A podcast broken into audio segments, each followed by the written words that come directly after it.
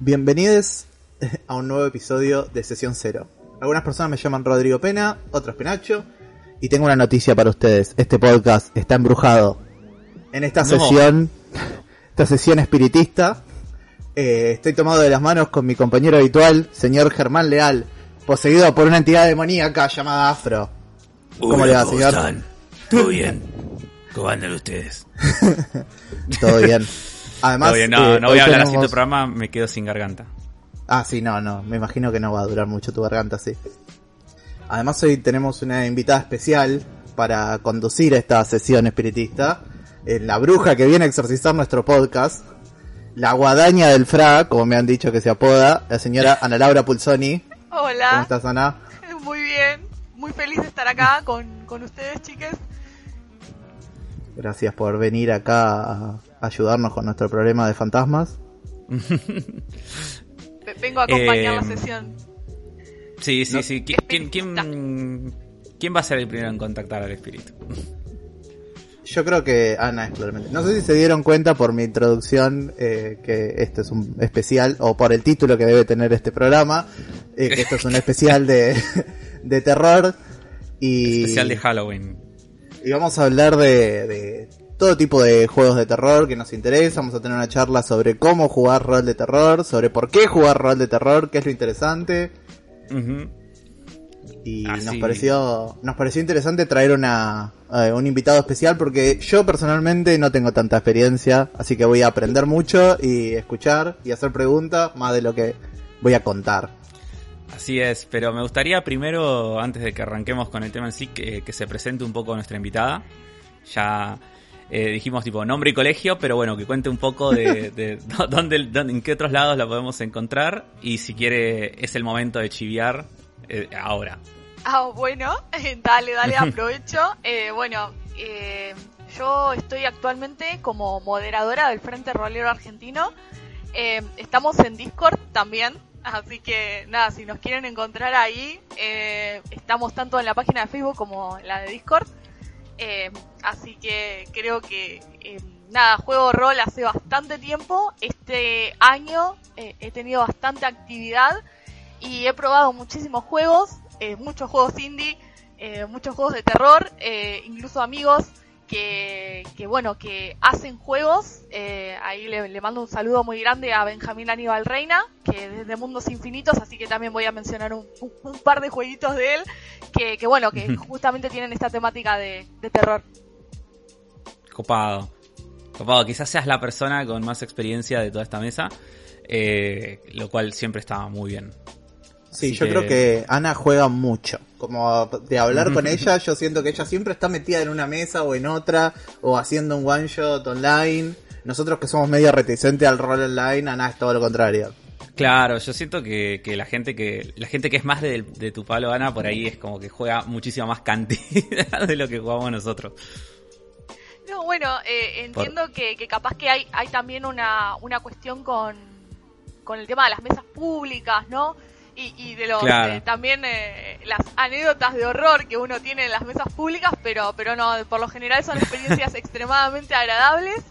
Así que bueno, están más que invitados a, a una mesa pública de las que hago, eh, también de horror. Justamente hoy voy a dirigir una, mes- una mesa de terror. Uh, ¿De buenísimo. ¿Y ¿De, qué, juego vas a dirigir? Sí. Eh, voy a voy a dirigir eh, uno que por ahora es un testeo de, de uno que se llama Horror Survivor Melee.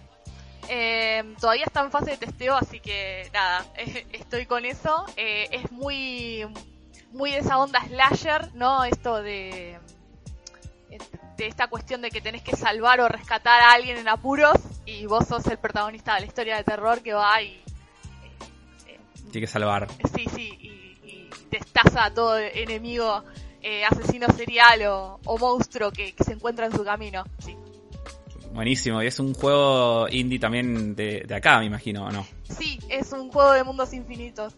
eh, también de, de mi amigo Benjamín. Buenísimo. Y bueno, ¿querés, eh, cómo para arrancar esto? Yo lo que venía pensando antes también de... Antes que empezamos a grabar, yo fui a sacar a, a la perra a, a pasear un poco. Qué lindo. Que tenía, tenía que salir. Y mientras volvía, venía pensando y dije... paseaste por el posapocalíptico paisaje de, de nuestro mundo actual. Eh, no sé Bastante si- temático de horror. no Bastante. sé- yo sé, creo, creo que es de horror, pero no sé si por posapocalíptico, más bien por lo contrario.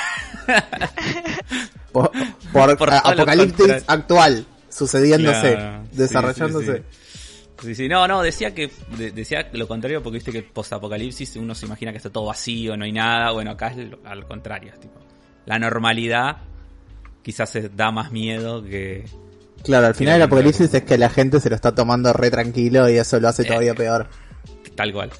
Pero bueno, no, decía que venía pensando que es re loco, ¿no? Eh, toda esta relación que hay entre el terror y los juegos de rol, creo que es una relación muy muy compleja, muy fuerte y que y que es muy normal, digo, yo creo que después de la fantasía tradicional, o sea, de de lo que sería caballeros y espadas, el, segu- el segundo top de temática más utilizada es el terror, pero sin dudas.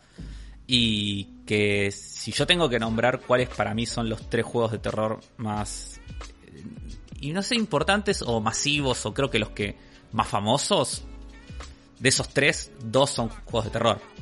Porque son, el primero obviamente Dungeons and Dragons, y después los otros dos son Vampiro y La llamada de Cthulhu. Entonces, es como bastante loco pensarlo de esa manera. Me, me encanta que lo digas así porque es extremadamente polémico para algunos decir Dungeons and Dragons, ¿no? Decir, ay, no, pero ¿cómo, cómo puede estar eh, D&D en esto, no? Eh, para, para muchas personas eso, ese nombre incluso es como muy, muy árdido, ¿no? Y, y, y la verdad que tenés un muy buen punto porque se puede jugar terror con D&D. Tengo, conozco, tengo conocidos que juegan terror con D&D eh, y lo saben adaptar muy bien. Y bueno, ahí va el punto de que eh, más allá del manual que te puede dar ciertas herramientas, eh, eh, el, el ambiente, la ambientación, como, como dice Peracho, es eh, muy importante. Sí. Yo me, yo me acuerdo que a mí me dirigieron una de Warhammer Roll que venía haciendo una campaña re normal y de repente al GM le pintó tirar una un escenario como de terror, como que estábamos metiéndonos a la torre de un mago, bien típico Dungeon Crawler, y de repente la torre de un mago era una cosa pesadillesca y, y Me encanta. tremenda. eh, Wow. Esas son las cosas que más me gustan. Cuando el terror, o sea, eh, jugar una campaña de terror está bueno. Está bueno jugar una campaña, una aventura de terror. Pero cuando estás jugando algo que no tiene nada que ver y de repente hay un escenario que es de terror, está buenísimo. Sí. Y de D&D, de incluso está, hay un setting de D&D con sus propias reglas, todo muy viejo, no, creo que no tiene revisiones actuales, que es eh, Ravenloft. No sé si jugaste una vez Ana, Penacho, yo estoy seguro que no. Eh, Claro, pero- Ravenloft es lo que sería hoy eh, la maldición de Strad. Mirá, no, no tenía idea, o sea, le, le perdí el rastro, pero está buenísimo ese dato. ¿Cómo, se, ¿Cómo decís que se llama ahora? Ahora se llama la maldición de Strad o The Curse of Strad. Perdón, en el inglés lo maté. Sí. Y me parece. Ravenloft, el original de DD 2.5, para mí es uno de los manuales de rol más hermosos que existen, tipo de, a nivel diseño gráfico. Digo, es como. Quiero tener ese manual porque me parece hermoso. Es como muy, muy lindo ese manual. Igual, si bien no me son encantan las ilustraciones. perdonen, me, me- me- me corrijo que si bien eh, no son, eh, si bien no son iguales, idénticos, eh, sé que la maldición de Strat está justamente vinculada, o sea, es una campaña nueva, eh, justamente sacada de Ravenloft. Ahí está, perdonen. Claro. claro, como un su- sucesor, digamos. Sí, sí, porque me parece que no hay versiones nuevas de Ravenloft, o sea, es como, hasta donde tengo entendido. Si alguien sabe en los comentarios lo puede dejar, decirme, Afro no sabe nada, te- ra- está Ravenloft 5.0, está buenísima. Tirás dado de 100 caras. Eh, También eh, de, en D&D, viste que en D&D eh, se pueden jugar, ahí están muchas adaptaciones para jugar los distintos planos de Magic the Gathering. Que para quien no sepa, soy un poco fan de Magic the Gathering yo. Odio D&D, pero me gusta Magic the Gathering, la contradicción con la que vivo en mi vida. Eh, y, y yo sé que, que en D&D eh, salen como los fascículos para jugar eh, los planos de Magic the Gathering, Magic the Gathering tiene un, un plano como temático de terror que se llama Innistrad, donde hay vampiros, hombre lobo, fantasmas y todos los chistecitos. Y, y sé que se puede jugar como ese setting y que hay manuales para jugar ese setting o campañas en ese setting. Qué lindo. Y mm, Hermoso. hablamos antes, yo, yo mencioné un poco a Vampiro.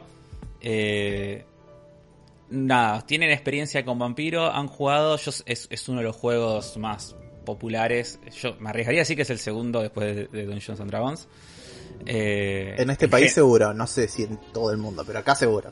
Sí, y bueno, no sé si tiene experiencia jugando Vampiro. Y si, eh, ¿Qué les parece? El, y o Vampiro barra todo Mundo de Tinieblas en general. A mí A me mí me parece... gusta Mundo de Tinieblas, pero nunca lo viví como muy horror. Viste, como que siempre me. me siempre que jugué, el horror nunca se sintió. Eh, Es un horror más pulp. Sí, como que terminaba yendo un poco para cualquier lado de las historias. Nunca. Nunca. Siento que pa- pasa mucho con esos juegos que tienen mucho backstory, mucho metas narrativas. Que es difícil implementarlas todas, es difícil mantenerte en el tono, es difícil estar. Saber que tu clan está peleado con tal otro clan y tú no sé qué, y el príncipe y la no sé qué. Como te- tenés que tener tanta historia previa que em, yo lo, lo que termina llegando a la mesa es como una distorsión de la distorsión de la distorsión y como que no hay un énfasis por ahí en el tono Sí. como hay tanto énfasis en la historia y no tanto énfasis en el tono que el GM le puede dar a la historia o el tono que los jugadores Eh. pueden dar a la historia para que sea para que se sienta un poco de eso gótico de ese horror vampirístico no sé Claro, Ana, me, qué me gusta experiencia la... tenés antes, antes de darle el piano, me gustaría que digas, Nacho, vos, ¿cuál es la definición que vos tenías, que siempre me divertía, de en qué terminan todas las campañas de Vampiro? ah pero que no es mía eh creo que es un meme vampiro la masacrada que le dicen Lo es. Pero eh, que siempre todos los personajes terminan en katanas y usis, como decía. Ah, katanas y usis, sí. Sí, sí, siempre. A los vampiros por alguna razón les encantan las katanas y las usis, ¿viste? Como siempre todo termina, las campañas de Vampiro terminan en katanas y usis. Pero Sí, ahora, ahora sí le damos el pie a Ana. Eh, Bueno. ¿Cuál es tu, si tenés experiencia con Mundo de Tinieblas? Sí, eh, yo tengo eh, cierta cuestión media encontrada con Vampiro, porque eh, eh, me he encontrado con otros colegas que, bueno, hemos llegado a la misma conclusión de que eh, dentro de todo la- las mesas de vampiros suelen salir mal por una cuestión u otra, pero, pero bueno, como dicen, está tan cargado de tanta metatrama eh, que se hace un poco difícil mantenerlo. Pero eh, sí eh, he explorado, eh, en especial la última edición, he tenido, gracias a, bueno, hay otro chivo, gracias a Frecuencia Rolera, que, que bueno, pude participar en un podcast eh, de una partida pública, donde jugamos eh, Vampiro Quinta Edición y jugábamos con los Sangre Débil. Entonces, hay una vulnerabilidad dentro de ese Mm. personaje que no es Un humano. sangre débil, ¿podés explicar por si alguien nunca jugó vampiro o algo que es un sangre débil? Sí, perdonen. Eh, No, todo bien. un sangre débil es aquella persona que eh, es transformada en un vampiro, pero no tiene eh, es- el- la maldición, la sangre es tan diluida que eh, el límite entre lo humano y lo vampiresco es eh, y lo vampírico es eh, muy muy tangible está como en esa línea de que es y no es al mismo tiempo sería como una especie como de semielfo pero Claro. un semi-vampiro. Semi-vampiro. Exacto. Y Sí, es bueno, como un garrón porque te convirtieron en vampiro, pero ni siquiera tenés todos los poderes cool. Esa es como la situación. Tal cual, ni siquiera tenés los poderes de las mismas casas o de las mismas escuelas. No podrías ni siquiera saber eh, eh, qué tipo de vampiro te convirtió, porque ni siquiera podés llegar a cargar con la maldición que tiene eh, determinada casa o clan. Y, y en, y en esa campaña sí se sintió, o en esa sesión sí se sintió como el, teórico horror de vampiro tan elusivo que es difícil de, de llevar una mesa. Sí, si bien no se siente durante toda la, partida, por lo menos las primeras, las primeras, eh, los primeros escenarios donde uno se siente muy vulnerable en el abrazo, o sea, en la conversión al vampirismo y esta cuestión de mantener el misterio de eh, eh, saber que uno eh, está muerto y, bueno, toda esta cuestión un poco más de- del escenario, eh, sí. Ahora, bueno, al final ya se transforma en un poco más pulp, porque siempre pasa, pero... De repente, de repente encontrás una katana. claro. Terminás haciéndole bueno diablere que- a alguien. Sí, Está muy bueno lo que decís porque como que yo creo que eh, caíste en un punto re clave, o que para mí me parece re clave, que es que para vos tener una sensación de horror, tu personaje tiene que no ser, no poder hacer cualquier cosa. Tipo, si tu personaje eh, eh, tiene mil poderes y hace mil cosas, es difícil como meterte en un género de horror. Y por eso creo que también es tan popular Tulu, donde vos sos un pobre humano Sí. humilde frente a dioses antiguos, universales, que no, a los sí. que nada los puede tocar. Claro, eh, y, y a mí me pasa, yo tengo una, un- una historia con Cthulhu. Yo le digo Cthulhu, cada uno le dirá como le quiere decir. Eh, para mí es Cthulhu. Y mm, que yo eh, durante hace muchos años, cuando todavía era adolescente y no tenía tantas posibilidades de jugar con gente de verdad, eh, me gustaba mucho igual entrar a internet y era re de leer campañas de Cthulhu.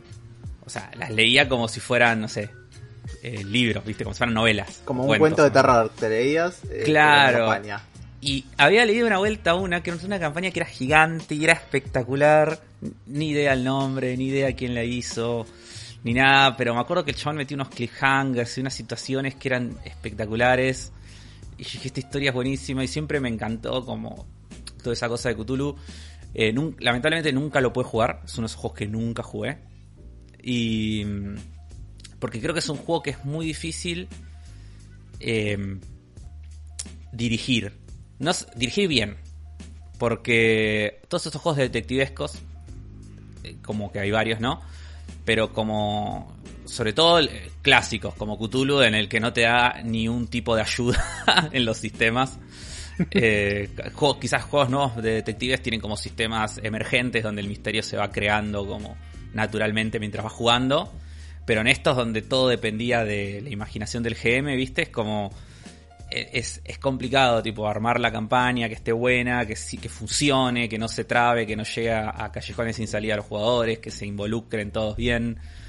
Y, pero esa sensación de estar volviéndote loco, de, de desconfiar de todo, de que en Cthulhu no te conviene nunca pelear contra nadie, porque casi siempre vas a perder. Tenés que o huir o intentar evitar los conflictos. Todo eso me parecía muy, muy copado. Hay, hay un me- tema con el, con el original de Tulu, que es un poco lo que decís, que es que usa un sistema muy Dungeon and Dragonesco, muy de la época, ¿no? En la que salió. Sí. en el cual vos podés, tipo, tirás para tirar, tirá, tirás eh, como para resolver cosas o descubrir cosas y todas las tiradas son iguales. Y hay tiradas que, si vos como GM haces que el jugador hace esa tirada, estás dando la posibilidad de que te cague el plot por completo y te cague el tono por completo, como que no descubre una pista que explica la historia y nunca va a encontrar la historia, o, Sí. o que, o que le gane al malo a la primera de cambio, o que tipo, como... eh, hay que saber, yo creo, cuándo ciertas cosas están fuera de la capacidad de los jugadores y cuándo ciertas cosas le- se las tenés que regalar para poder hacer una historia con misterios y con como que se vaya desencadenando de un ritmo correcto. Hay un sistema que se llama Gam Show, que es un sistema para, para jugar cual. cosas detectives y Sí. que tiene una, una versión, De- un juego Lovecraftiano Cthulhu, sí. entre tantos sus juegos. Sí. Sí, Y- se llama- ese es eh, de... Ay, porque Call of Cthulhu es el normal, el este es, eh, ahí te digo, Trail of Cthulhu, creo que es. Trail of Cthulhu, sí, yo creo que Creo que sí. es ese. Ahora me pega- pegaste decirle Cthulhu, ¿a vos te parece? y, y tiene eh, uno que a mí me gustó mucho, yo jugué otro juego de ellos que no tenía nada que ver con horror ni nada, pero eh, de sistema Gam Show, pero tiene como un sistema en el que vos tenés eh, como ciertos stats investigativos y siempre que te cruzas con algo que está dentro de tu capacidad investigativa, lo investigás, no necesitas tirar. Como si Claro. yo sé, no sé, ciencia forense y me cruzo con un cadáver, voy a saber lo que el GM me quiere contar sobre este cadáver. No importa nada. Eh, como no, no hay que hacer una tirada en la que tal vez fallo y tengo que pensar cómo voy a encontrar esta pista que el GM me quería dar, pero ahora no me puede dar.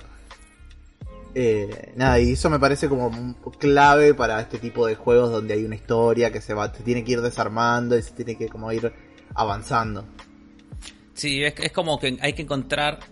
O sea, si el juego no te ayuda, de vuelta, porque hay juegos que lo hacen, digo, si el juego no te ayuda, es como que hay que saber encontrar un balance eh, muy difícil de conseguir entre darle a los jugadores las cosas, pero sin que sea todo demasiado regalado. Entonces es como. Es difícil ese balance. Claro. Tal Eh, cual.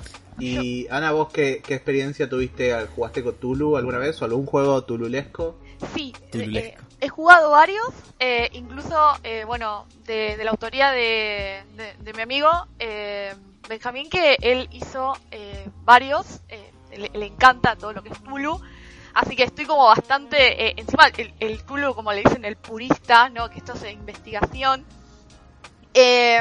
Pero él, ha, él ha hecho varios juegos. Ahora les tiro el chivo de, de el otro lado de Silverstream y en lo profundo de Silverstream, que eso los pueden encontrar con los diferentes elementos. Eh, que.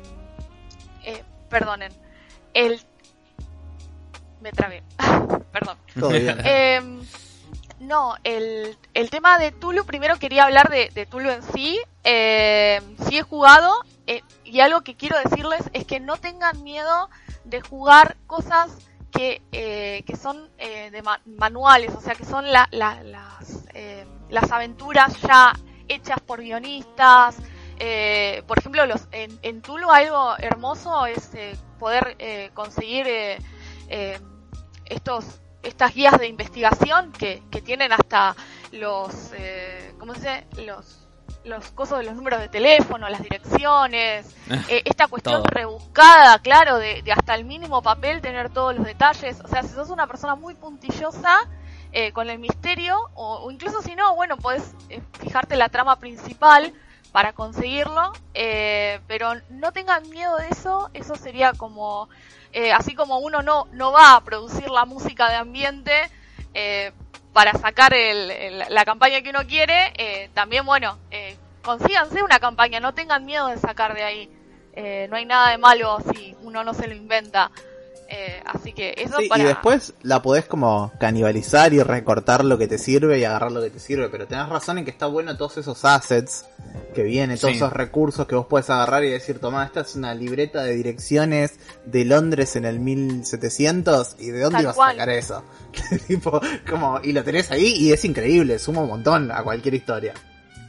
Tal cual, sí. Eh, y bueno, quería mencionar estos dos juegos que, bueno, son de un autor argentino eh, y tienen, tienen bastante en cuenta estas cositas que dicen ustedes. Eh, te da, tenés como una planilla para investigar eh, eh, la... Te da una planilla como para que vos puedas tirar el dado como máster y te tira ideas sobre lo que puede estar oculto en esa verdad. Eh, que bueno, que es lo que, lo que, con lo que se codea Tulu, es esta cuestión de que eh, el, el- miedo a lo foráneo, eh, esta cuestión también de, de un mal que va más allá de la comprensión de UNE y, y que va más allá de, de- la realidad, o sea, es descubrir una realidad que uno no puede cambiar y que es inevitable. Entonces, es- esa cuestión de, la vulnerabilidad, ¿no? Volver de nuevo a eso, que también en vampiros se, se refleja y, cualquier otro, otro sistema, la, la idea es poner ese ambiente, ¿no? Esa cuestión de impotencia ante, ante, ante ese mal. Tal cual. Claro. Eh, hay un juego que, que estuve muy interesado y hoy estuve dejando el manual de vuelta porque me quería acordar, que se llama Ten Candles, eh, se llama Ten Candles 10 velas, que el juego consiste Diez en... velas. sí, un poco sí, yo creo que eso arruina cualquier mesa también la referencia esa, anda a jugar un juego Sí, de terror con eso en la cabeza. Eh, no. Pero como en el juego consiste en que vos, tipo, la única iluminación que tenés en la mesa son 10 velas. Y a medida que se van apagando, como que va avanzando la historia. Y cuando solo queda una vela prendida, jugás la última escena en la que todos los personajes inevitablemente van a morir. Y como que el, el juego te plantea como que es un juego de horror trágico. En el que ya desde entrada, cuando vos jugás, sabés que los personajes van a morir. Y el chiste no es ver quién sobrevive o quién llega hasta el final o quién se muere, quién no. Todos nos vamos a morir eventualmente. y, y como es sobre otra cosa. Me parece como re interesante este Wow. concepto de... Me, me gustó. Me, me, me gusta y me gusta que des el pie a estos juegos locos. Porque yo tengo también otro juego loco así que me encanta. Y este tuve la suerte de jugarlo y dirigirlo. Que es eh, Dread. Dread es un juego indie también. No me acuerdo de quién. Pero le mando un saludo. Gracias por haber creado este juego. Yo lo, lo vi al Que- chabón en YouTube varias veces y no me sale el nombre. Y que Dread es un juego que tiene la particularidad de que en vez de jugarse con dados, se juega con una torre de Shenga. Y Ah. la torre de Shenga representa a su vez como el estado psíquico y la tensión general de todos los jugadores, de todos los personajes que están en la mesa. Entonces cada cosa que vos haces en el juego, depende de la dificultad, te pide que saques eh, determinada cantidad de piecitas en el Shenga, ¿no? Y entonces y cuando la torre se cae, si la torre se cae, el personaje que tira la torre muere automáticamente. Queda fuera, Oh. este, murió. No, no hay no hay vuelta atrás. Y incluso tiene una mecánica muy copada que si vos querés puedes tirar la torre a propósito. Y vos decir, para que tu personaje se muera de forma heroica. Entonces, eh, da situaciones muy, muy divertidas. Y es un juego que es. No sé, no sé si se banca una campaña. Seguramente no. Pero es muy divertido para jugar one shots. Y como de ese tipo de one shots donde ya arrancas en una situación crítica. O sea, no, no, no hay nada de build up. Es tipo, estás, no sé, en el medio de un apocalipsis zombie. Y tu objetivo es ir de punto A a punto B. Fin. Es como. A ver quién llega.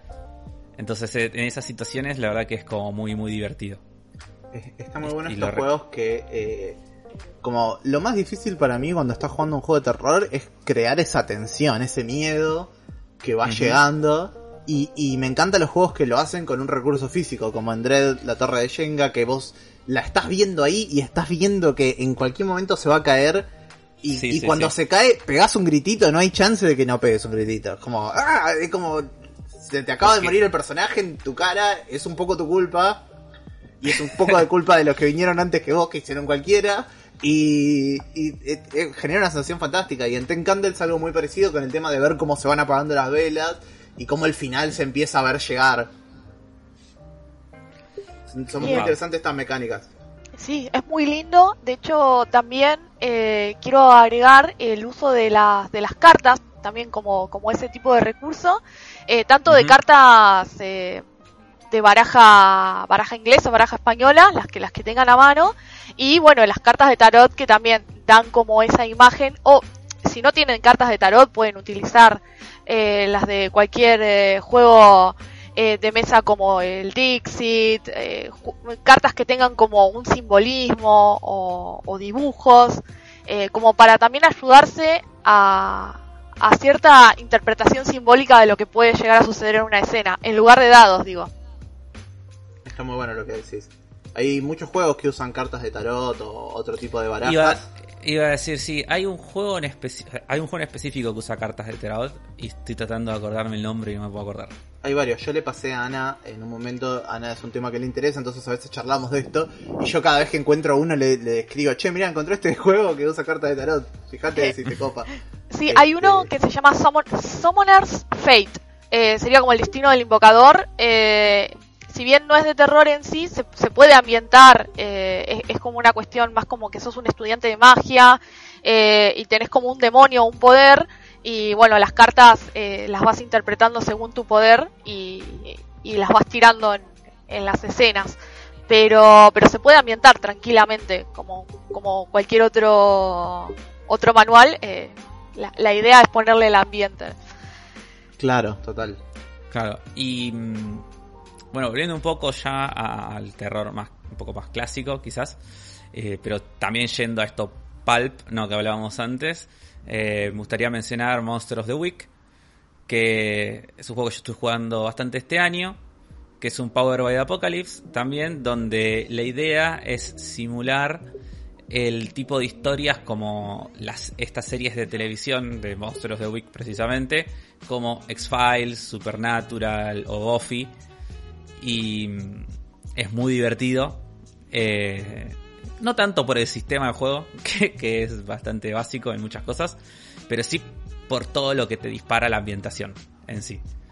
Por todo lo que este, este mundo, sobre todo si uno es fanático ¿no? de este tipo de series y les gustan, eh, poder como recrear todo ese tipo de situaciones, la verdad que está muy bueno.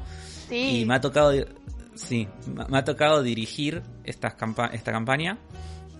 Y acá es cuando podemos hablar un poco de, de, cómo crear ese mood de terror o cómo manejar estas situaciones eh, tensas, ¿no? Una cosa que para mí es como muy eh, clave en esos momentos. Hay como dos cosas para mí que son claves. Una es no intentar que. No ponerse en policía, ¿viste? En policía del terror. que. hay que permitir que haya momentos. eh, hay que buscar los momentos de terror, momentos de tensión y, eso. Pero después hay que dejar los momentos también de liviandad, los chistes, eh, que los, jugadores hablen entre ellos, que se rían, que hagan jodas o cosas graciosas como hacen en cualquier partida normal. Y cuando vos cuando menos lo esperan, pum, ponerle una situación súper tensa.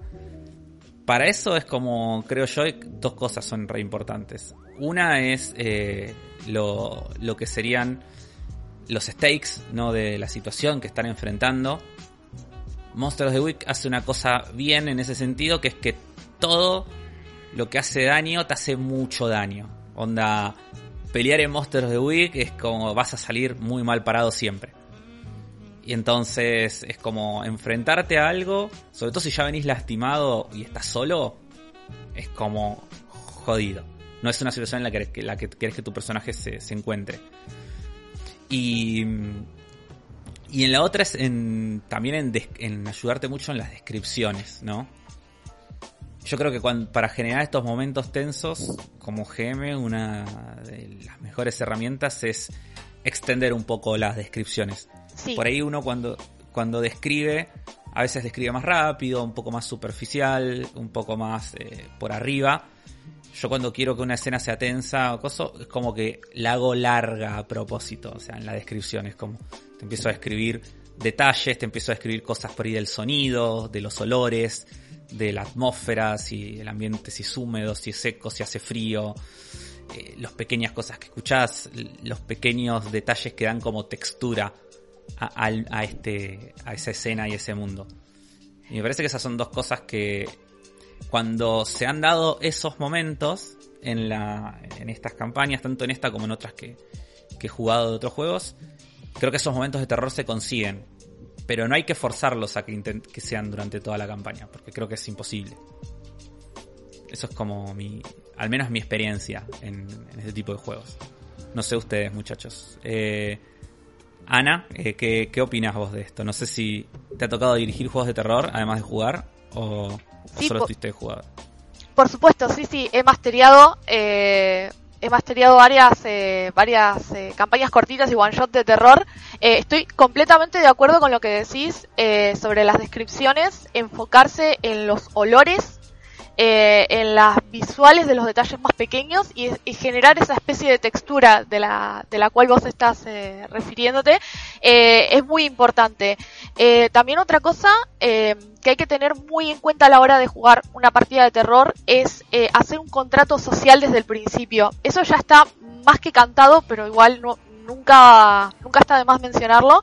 Eh, no solamente las herramientas de seguridad per- pertinentes que se van a, utilizar en, en el, en el en el juego, sino también eh, el contrato social de decir, bueno, eh, venimos acá eh, a, a vivir una aventura de terror, a, estar en este ambiente, en esta premisa, en esta sinopsis, en esta premisa más que nada, ¿no? Eh, vamos a interpretar a esto, eh, la campaña se basa en esto y nosotros arrancamos acá, en esta casa, por ejemplo, una casa embrujada.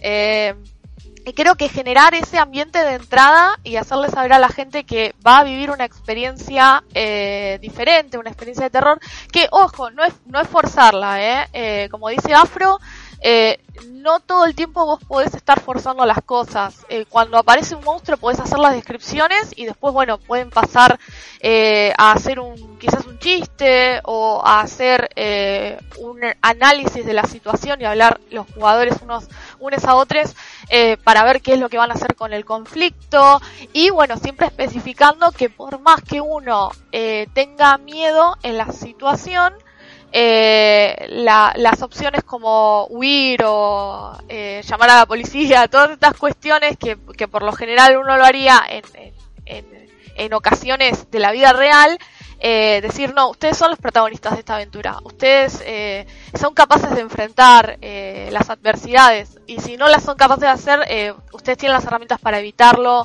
o más o menos como ambientar cuáles también son las posibilidades del personaje en el conflicto para evitar también que tengas jugadores que quizás se confunden y, y, no quieran seguir avanzando en la trama, porque puede suceder. El, claro. el jugador que dice me voy a mi casa y llamo a la policía. Es tal cual. Suena razonable igual, ojo, eh, pero sí, es difícil como GM después arreglar esa situación. Como, ¿cómo, ¿Cómo te involucro en la historia? Tal cual, eh, eh, eso es, es, muy cierto y es difícil también salir de eso, porque también es como que uno tiene que permitir cosas que sucedan en darle la libertad a, al personaje, pero bueno, eh, hacer razonar que dentro de todo, a la hora de eh, hacer la partida, eh, las posibilidades se encuentran dentro del escenario, ¿no? También uno tiene que ser amable eh, como jugador y como máster, ¿no? Para, para ambos lados. Eh, sí, to todos los géneros tienen como esos compromisos, ¿no? Como que hay cosas que exceden lo real que lo tenés que aceptar. Como si vas a jugar un juego de superhéroe no puedes decir, no, mi personaje no, no va a hacer esto, mejor llama a la policía y se encarga. Eh, claro. o, o, si vas a jugar un Dungeon and Dragon, cualquier Dungeon Crawler, no, sabes que mejor no acepto esta, esta misión por no sé cuántas monedas de oro, la cueva del dragón me da medio peligrosa, como y, y no funciona, así como tenés que aceptar que la premisa es que te vas a meter en la casa embrujada y que te vas a, vas a investigar y vas a leer los libros que no hay que leer, porque si no, no, no, es, que... no, no es interesante la historia. A, menos que, y esto me, lleva a una anécdota muy divertida, no voy a nombrar a nadie, pero las personas que lo involucran eh, saben quiénes son, porque están, van a estar escuchando este programa, pero jugando una campaña, eh, con ellos jugamos una campaña eh, muy muy buena, una de las mejores campañas que, he jugado, de eh, Chronicles of Darkness, que sería como la versión, el punto de vista de los humanos de, de World of Darkness o el Cthulhu de World of como gusta decirlo a mí. y en esta, en esta historia nosotros éramos un grupo, le habíamos metido toda una movida muy de película adolescente yankee. Nuestros personajes eran todos estudiantes universitarios eh, de Estados Unidos, de un pueblo de Estados Unidos, y toda la historia tenía muy esa onda eh, de película yankee, de, de, de adolescentes. Y nuestro grupo de personajes cada vez que iba a investigar cosas sobre el misterio y de terror, uno de los personajes, de, que era un personaje femenino, decía, no, yo no voy. Y, no iba, nunca. Nunca decía, mi personaje no se quiere sumar a esto. Y nunca iba a investigar eh, con los otros personajes, tipo las escenas de crimen o las escenas de misterio. Y entonces terminó sucediendo que eh, durante toda la campaña, mientras un grupo de personajes tenían toda esta historia, vivían toda esta historia paranormal y de situación de, con monstruos y, y sectas y cosas, el personaje, eh, este personaje vivía eh, todo un drama adolescente con su pareja, con sus amigos, con su grupo de hockey sobre hielo que le hacían medio bullying. eh, y pero era todo muy divertido y le daba como todo un ambiente de de que, que, que, daba como toda una coherencia y además después el GM de esa campaña muy hábilmente logró conectar los dos eh, los dos hilos argumentales de la campaña. Qué eh, genio, es un alivio cómico, resultó ser. Sí, no sé si alivio cómico, porque, vas a, porque no, solo, no, no, es que era solamente era gracioso, sino que era a su vez también era, era acoso, era como... Tenía su drama toda esa historia. Es el, el, el hizo un A-B plot, viste, de... Claro, sí, sí. A-B plot, para quien no sabe, es algo que se hace, que hacen muchos los guionistas de televisión, que dividen el episodio en dos historias y van intercalando entre una y la otra. Claro, la historia secundaria. Era la historia secundaria. Y, y suena fantástico. Ojo, si lo podés manejar es increíble. Yo no te digo que no. La historia de- del protagonista de terror que, que llamó a la policía y que no, no se metió y que salió corriendo cuando había que correr y que no pensó que era una joda y esas cosas Es que, que- hacen todos los protagonistas de terror. Si la tenés planteada y la manejás Es bien, puede ser buenísima. sí. Es que era muy gracioso porque yo era. Mi personaje era el. El fanático de las conspiraciones. Entonces era el más obsesionado con todo eso. Y todo el tiempo iba a buscar a los otros personajes y decirles, bueno, vamos a investigar, no sé qué, tipo, y les mandaba mensajes, todo porque era en el mundo moderno. Y la otra, el otro personaje era, no, no, yo no voy. No, no, vayan ustedes. Muy gracioso, pero bueno, no, no hagan eso en sus casas. Yo creo que háganlo si, si el GM se copa y como... En una situación en la que las personas que lo están haciendo eh, están de acuerdo en que esta es como vamos a llevar la historia, me parece increíble. En mi Tal caso cual. salió muy bien, pero no sé si yo como GM hubiera tenido la misma habilidad para... Yo quizás hubiera forzado las un Claro. poco. Van los monstruos Ah, te y te que- golpean la puerta. ¿Qué haces? Ah, te quedás en tu casa, bueno, de repente se cortó la luz, te empiezas, empiezas a escuchar un ruido afuera. Y dentro de todo, en, en, en el terror eh, hay cierto railroading. Yo sé que hay gente que es un poco, un poco reticente a esto, eh, o, o que le molesta, o, o que no quiere quedar como la persona que hace railroading, pero... Railroading poco- es mala palabra, eso aprendí yo leyendo foros en internet. ¿Cómo Claro. railroading? Es ilegal. yo, yo de vez en cuando, o sea, lo, lo hago porque, o sea, dentro de una historia de terror, eh, vos estás en un escenario, realmente lo estás. O sea, no, no pasa nada más allá de la casa embrujada o no pasa nada más allá de ese bosque donde están los, los protagonistas, los protagonistas.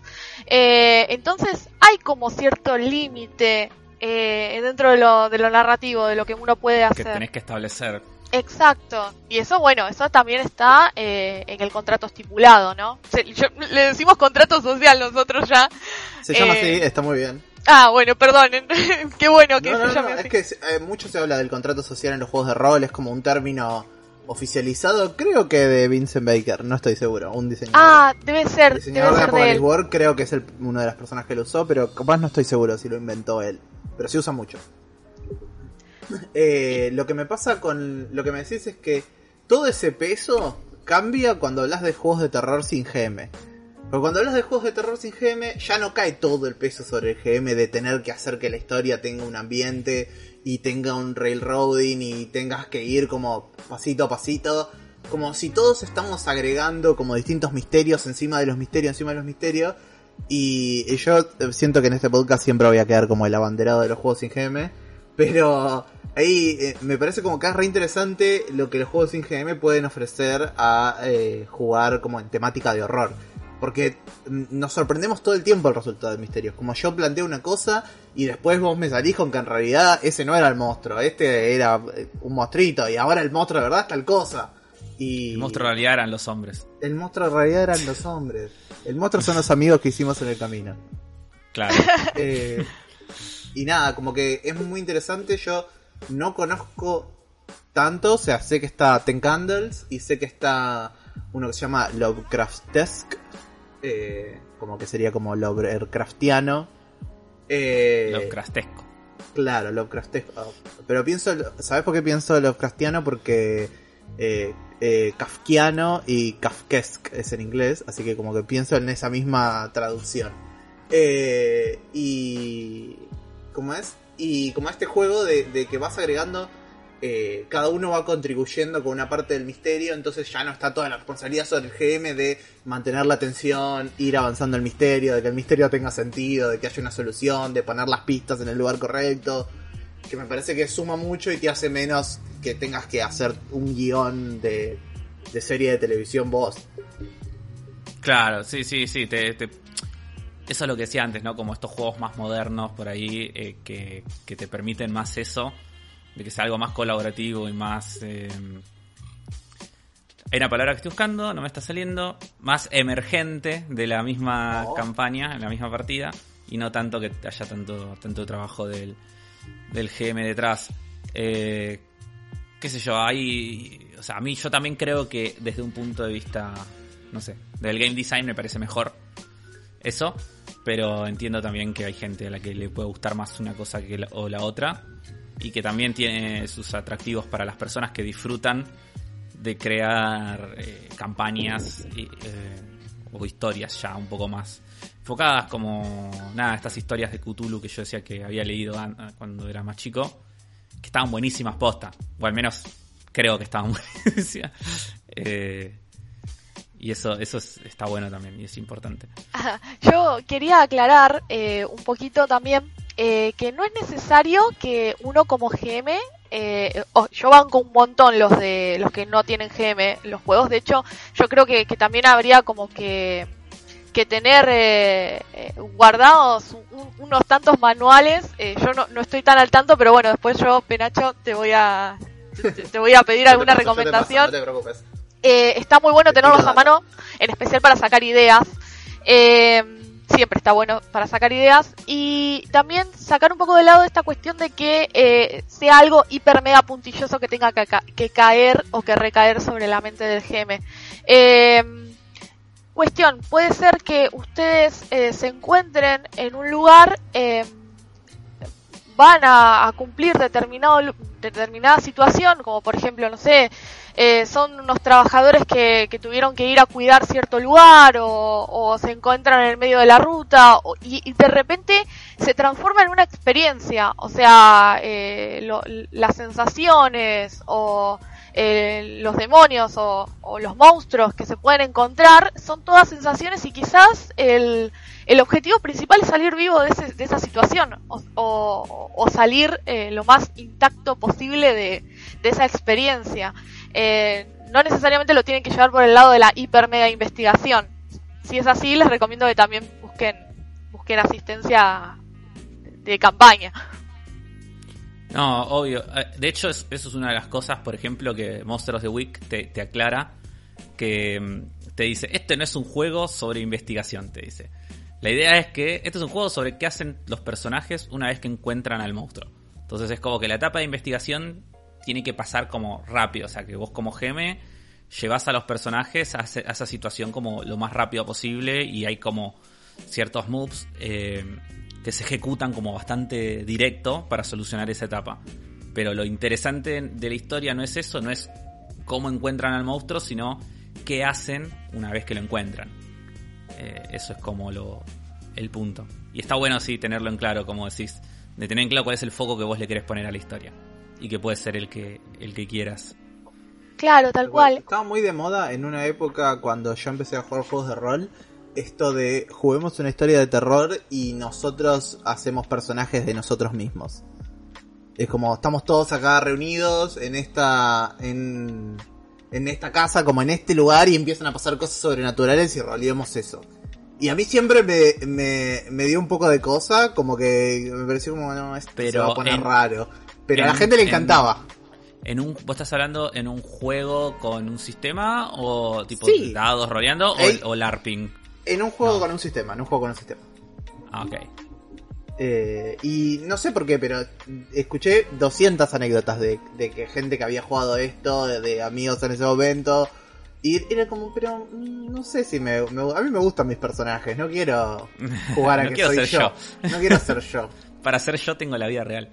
Claro. Este, y, pero entiendo el punto de jugar una persona ordinaria con habilidades ordinarias y que no, no sabe qué hacer frente a lo sobrenatural. Que no tiene recursos de, decir, no, yo soy un experto en tal tema y entonces bla, bla, bla. A menos que vos de verdad seas un experto en tal tema y en tal caso rompes el juego un poco. No entiendo, pero bueno. Incluso si eh, tuviera la eh, capacidad para, para derrotarlos, y fuera como una especie de slasher, ¿no? De, estas, de estos de donde eh, el, sos el protagonista que puede, que, que, puede acabar con los bichos y que puede haber algo de pulp en esa situación. Eh, están los elementos, como decía Afro, eh, están los elementos que le dan textura, ¿no? Que es estas descripciones eh, hiper detalladas a la hora de presentar a, a, estos a estos monstruos y además eh, algo muy interesante también es el diálogo con los con los personajes no jugadores no eh, con estos personajes que pueden eh, ser más más como, como que el trato con, con estos personajes no jugadores te pueden ver a vos como un extraño. Sos ese Sí, extranjero, claro, que cae a este pueblo a venir a librarnos de un mal que nosotros venimos padeciendo. Entonces es como que ustedes también, eh, el personaje no jugador es como esa persona de decir, ah, claro, vos venís acá a querer resolver esta, esta maldición que hay en mi pueblo, eh, pero ¿y vos quién sos? ¿No? Esta, esta cosa de también lo, lo extraño, lo foráneo, que bueno, que Lovecraft también lo toca muchísimo en su literatura. Claro. Sí, sí, sí, sí. Un poco, de una forma un poco racista y xenófoba lo toca Sí, Lovecraft. Nosotros obvio. tenemos que arreglar un poquito eso. Un- Tal un, cual. po- un poco eh, siendo generoso. Sí, Claro, sí, sí, un poco generoso. un montón. Un poco un montón. Ah, quiero, quiero rescatar algo que dijo Afro en, un- en el episodio anterior. Otro que se murió a tiempo. Eh, No, no, Lovecraft en realidad no. Lovecraft na- nació, ya nació tarde Lovecraft. Como ya estaba mal en su época Lovecraft. Ni siquiera. Eh, no, no. Hay una muy buena página, se las recomiendo, googleenla, que es, se llama Lovecraft or Hitler. Y es un juego donde te tira frases y vos tenés que adivinar si son de Lovecraft o de Hitler. Ay, me muero. Y, y, y te juro que es re difícil. Es re difícil, fallé como a la mitad, eh. Es re difícil. Muy gracioso.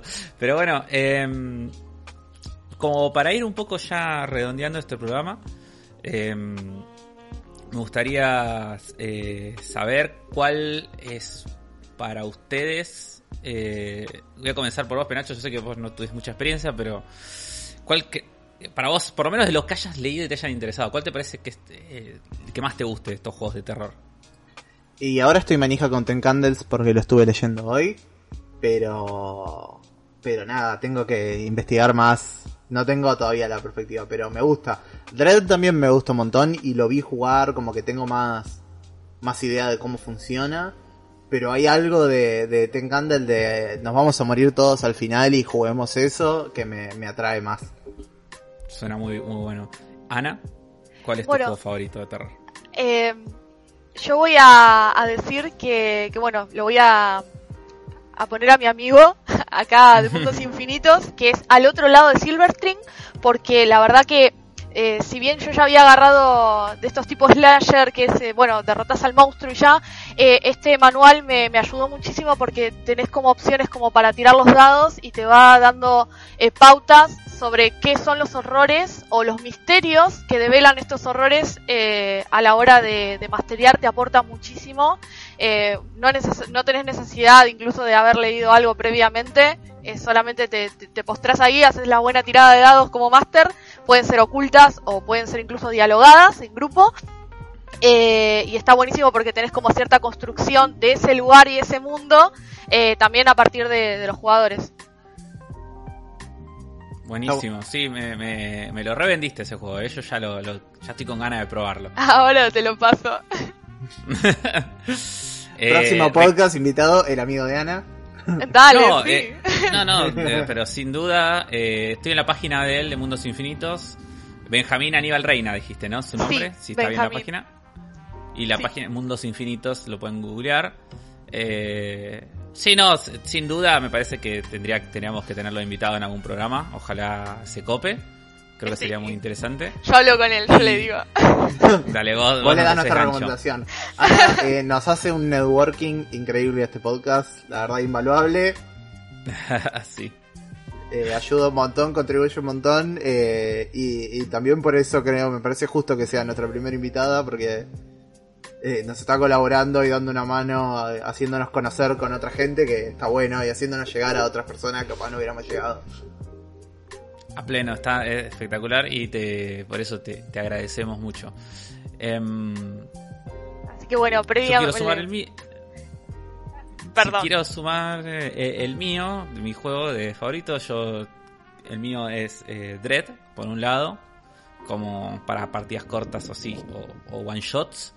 Y para campaña, eh, me voy a quedar con Chronicles of Darkness, que creo que es un juego que, así, medio pasándolo por arriba, no sin centrarme mucho, eh, tiene como cosas de Mundo de Tinieblas. Yo no, no jugué ni vi cómo es el manual nuevo de Vampiro, tipo cómo es la quinta edición de Vampiro y eso. Estoy como muy fuera de, de- de la actualización de ellos. Pero Chronicles of Darkness es un juego que lo sentí muy moderno en un montón de cosas. Eh, es como que siento que agarraron el sistema de dados, viste, de, de- de Mundo de Tinieblas, pero después hay- tiene un montón de otras cosas que son re de juegos modernos y sobre todo yo sentí en los sistemas mucha influencia de Burning Wheel en un montón de cosas. Me han comentado cosas así Lo- otras personas sí. de que, de que ah, agarraron mucho indie, mucha influencia Sí. indie Mundo de Tinieblas. Sí, sí, creo que está, creo que está muy bueno el juego y vale mucho la pena eh, probarlo si quieren algo más complejo así para meterse eh, de, lleno. Pero bueno, em, palabras finales, Ana. ¿Algo más que te haya quedado sin decir? ¿Algo que te gustaría aportar que no hayamos dicho? No, yo más que nada quiero quiero agradecerles, agradecerles por la buena onda, por, por haberme invitado, por estar. Eh, la verdad que lo- los vengo escuchando desde, desde el principio, Desde Y- cemento. Lo sigo de ese monto, sí. desde el primer momento que los vengo escuchando y la verdad que, que me pone muy contenta estar y ser parte. Muchas gracias, A chicas. no, no, gracias a vos. no, no, la verdad que me pone muy contento que estés acá también. Y me parece que, que está buenísima tu participación. Y ojalá te podamos tener de vuelta eh, en otra Sí. en otra mesa de Por supuesto. Mira, con el, con el currículum de juegos que tiene Ana, yo siento que en cualquier charla eh, ella tiene algo que decir, ¿eh? Sí, sí, a Porque pleno. me jugó parece que eh, muchísimo más que nosotros. Ana tiene que hacer su propio podcast prácticamente de estas cosas. la, porque- compete- la competencia. La competencia, Sí, sí, sí. sí. No, no. Uy, nos gana porque tiene un número más grande. No, no, no le des esa idea. No, no, pero No. eh, ustedes tienen las recomendaciones, los top recomendaciones, así que siempre los tomo en cuenta. Bueno, eh, bueno, les agradecemos también a todos los que están escuchando este programa. Eh, como siempre, los invitamos a dejarnos un comentario en YouTube y, y darle like al video. Por favor, si lo van a escuchar en YouTube, denle un like al video, dejen un comentario, aunque sea que diga, che, muy buen podcast, o buen episodio, o tipo, no sé, Afro Hill, lo que sea. Mal episodio Pero- también. Funciona. Mal episodio, sí, sí. Una vuelta en un podcast que tenía, eh, nos habían dejado un comentario que decía, el peor podcast de todos.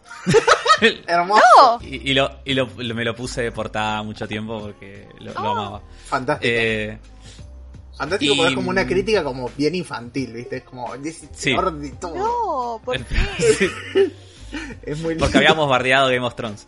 Eh, Oh, ¿cómo te vas a meter con esa cosa Ay, no. Y era, porque era, era la época en la que todavía no era popular decir que Game of Thrones se había arruinado.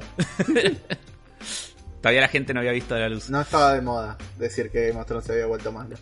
Claro.